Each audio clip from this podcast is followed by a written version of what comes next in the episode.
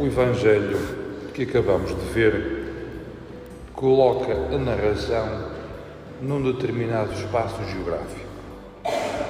E a Jesus a caminho de Jerusalém passava entre a Samaria e a Galileia.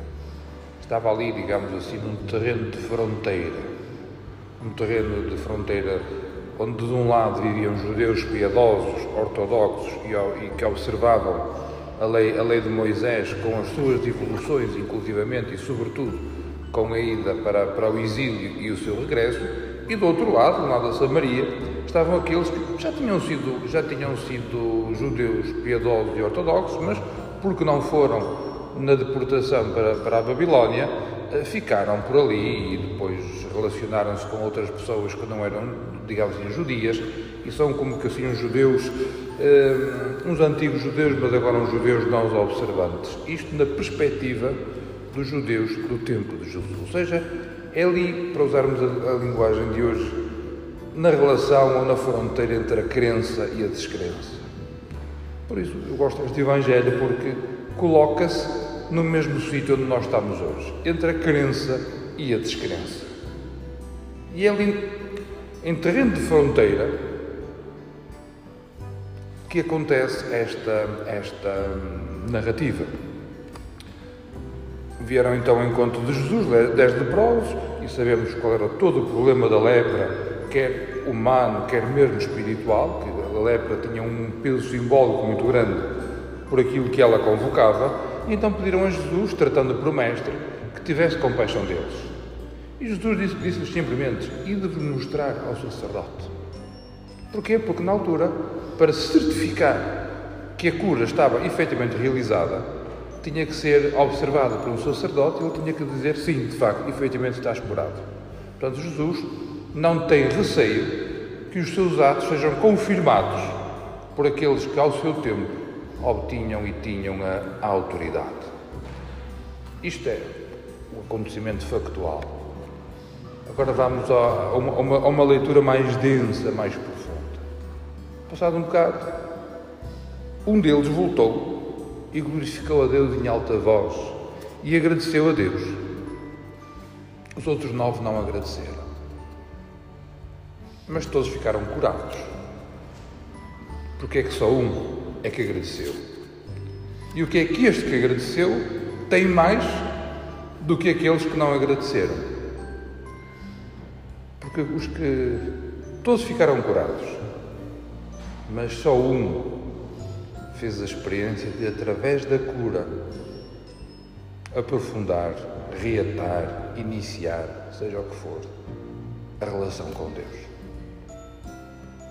Os nove ficaram curados, os dez ficaram curados, mas só um, em bom rigor, deixou que o milagre surtisse efeito na sua vida. E, ironia das ironias, era um samaritano. Era daqueles que estava, em linguagem de hoje, no lado da descrença.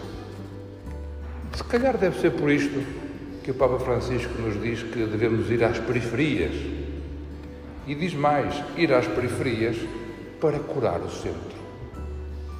Então reconhece que cá dentro, nós muito piedosos e observantes, se calhar podemos ter doenças espirituais, claro está, que só ao sermos interpelados por aqueles que vivem na periferia e ao eles nos dizerem as suas questões às quais nós devemos responder a partir da nossa experiência do Evangelho, é que então nós somos capazes de curar, de curar os nossos desvios e aquilo que de alguma forma não está de acordo com a graça de Deus.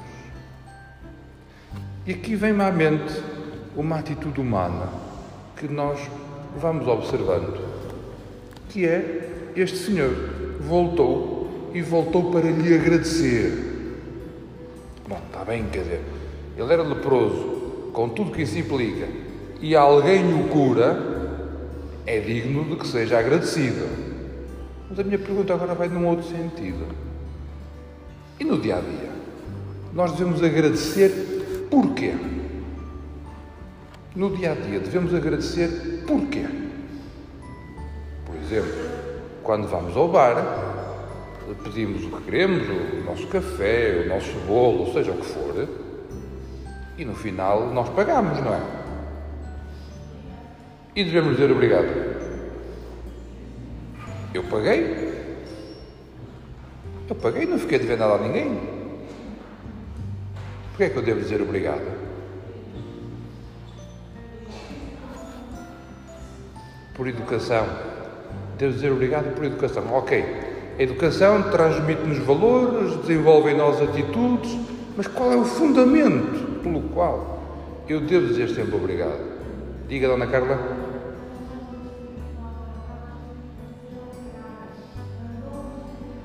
Ok, por, ao dizer obrigado, eu estou a perceber que aquilo que é um dom espiritual, não, não me estou, não me estou a, a fixar apenas numa, relação de obrigação e de recompensa material. Essa é a questão. Eu fiz o que tinha a fazer, paguei o que tinha a pagar, paguei o preço que me pediu, portanto não lhe devo nada. Assim, quando nós somos ricos e soberbos, é assim que nós pensamos. Mas quando nós olhamos para a vida e para as nossas relações interpessoais com os olhos treinados, moldados pelo Evangelho, dito de uma forma diferente, quando olhamos do modo que Jesus olha, nós, apesar de pagarmos o que é justo e o que é devido, mesmo assim nós estamos agradecidos Estamos gratos.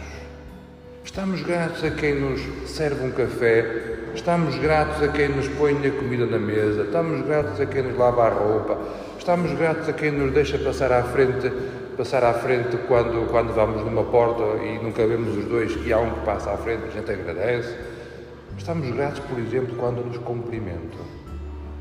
Nunca nunca me esqueço que há, um, que há uns anos largos, eh, estava naquele, naqueles encontros normais do dia a dia, eu cumprimentei um senhor que, que digamos, em termos sociais, tem um, um, estatuto muito mais elevado que o meu, e eu cumprimentei-o, porque pronto, cruzámos-nos na rua e cumprimentei-o. No final, falámos um bocadinho, eh, daquelas conversas de circunstância, não mais do que isso, e ele no fim diz-me muito obrigado. Eu fui-me embora a pensar, porque é que ele me disse muito obrigado? E de facto, ele é que tinha razão porque nós estamos gratos e agradecidos por nos relacionarmos com pessoas. Eu sou tanto mais pessoa quanto me sentir ligado a cada um de vós. Falo de mim porque para não falar de outra pessoa, como é óbvio, não é?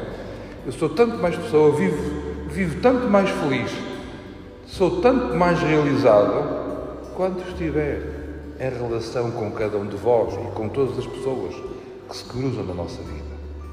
Por isso eu estou agradecido por tudo o que me fazem. E passar de uma cultura de obrigação, fez o que tinha a fazer, ponto, e eu paguei-lhe, a uma cultura de gratidão. Apesar de tudo, estou grato, porque tu ajudaste-me, acima de tudo, a ser eu próprio. Porque tu, apesar de ser a tua obrigação, fizeste isso do qual eu usufruo e por isso estou-te grato. Passar de uma cultura de obrigação a uma cultura de gratidão, se calhar seja o caminho que temos que fazer, se calhar seja, se calhar é o caminho que temos que fazer para deixar que a palavra vá crescendo no nosso coração. E assim percebe se calhar, a primeira leitura. Recordamos o Sírio Niamá, tinha um problema, esse problema, esse problema uh, de pele, tinha um problema de pele, e então foi, ouviram dizer que havia um profeta, que era o Eliseu, e o Eliseu disse, olha, se queres curar, vai-te banhar não sei quantas vezes no rio. Ele disse, olha, lá, na Síria temos rios muito maiores, muito melhores do que este, e eu agora banhar-me neste rito. E diz-lhe o céu, olha, se o profeta mandasse uma coisa difícil, tu fazias. Manda-te fazer uma coisa fácil, olha, faz, logo vê. E o que é certo é que ele ficou curado. E depois de ficar curado, notem, foi agradecer ao profeta. E o profeta disse: Não, eu sirvo o Senhor, não estou aqui para, para receber presentes, não estou aqui para, para nada disso. Diz então o, o, o general. Então deixa-me levar eh, uma porção de terra para um altar. Coisa que duas mulas sejam capazes de carregar. Mas não achaste estranho pedir terra? Nós, nós às vezes pedimos terra aos vizinhos. Agora não pedimos, vamos comprá-la, ia dizer a marca do, do, do, supermercado, mas não vale a pena. Vamos comprá-la. Mas nós antes pedíamos terra aos vizinhos, na, na aldeia, pedíamos terra. Pedíamos terra para vasos, não era? Ou então, quando queríamos fazer uma sementeira, fazíamos aquele talhãozinho mais pequenininho, com uma terra mais, mais fina, às vezes, às vezes até peneirada, e nós íamos buscar, íamos buscar terra boa. Porquê? Para que a semente, para que a planta crescesse bem, crescesse o melhor possível. O, o, general Sírio fê-lo por um motivo diferente. Fê-lo porque naquela altura acreditava-se que cada terra tinha o seu Deus. Ora, ele não morava no território de Israel, mas, para, mas porque tinha percebido que o único Deus, ou melhor Deus, é o Deus de Israel, levava um pedacinho de terra para quando estivesse nessa terra adorar o Deus de Israel. Ele tinha percebido que aquela terra era a terra onde se podia crescer de uma forma boa a nível espiritual. Se calhar também precisamos de pedir terra ao vizinho. Uma terra que nos ensine a cultivar a gratidão que nos ajude a sermos mais agradecidos. Quando digo agradecidos, não é, não é aquela, aquela, aquele agradecimento saloio que nós às vezes fazemos, digo, assim, vai, sim, muito obrigadinho. Ah, digo, isso é para ficar contente. Não, agradecido de forma sincera. Vivermos agradecidos, vivermos gratos, percebendo que quanto mais gratos estivermos uns aos outros, mais ligados estamos e cultivando ligações de gratidão, capacitamos melhor para viver e aprofundar a nossa relação com o Senhor.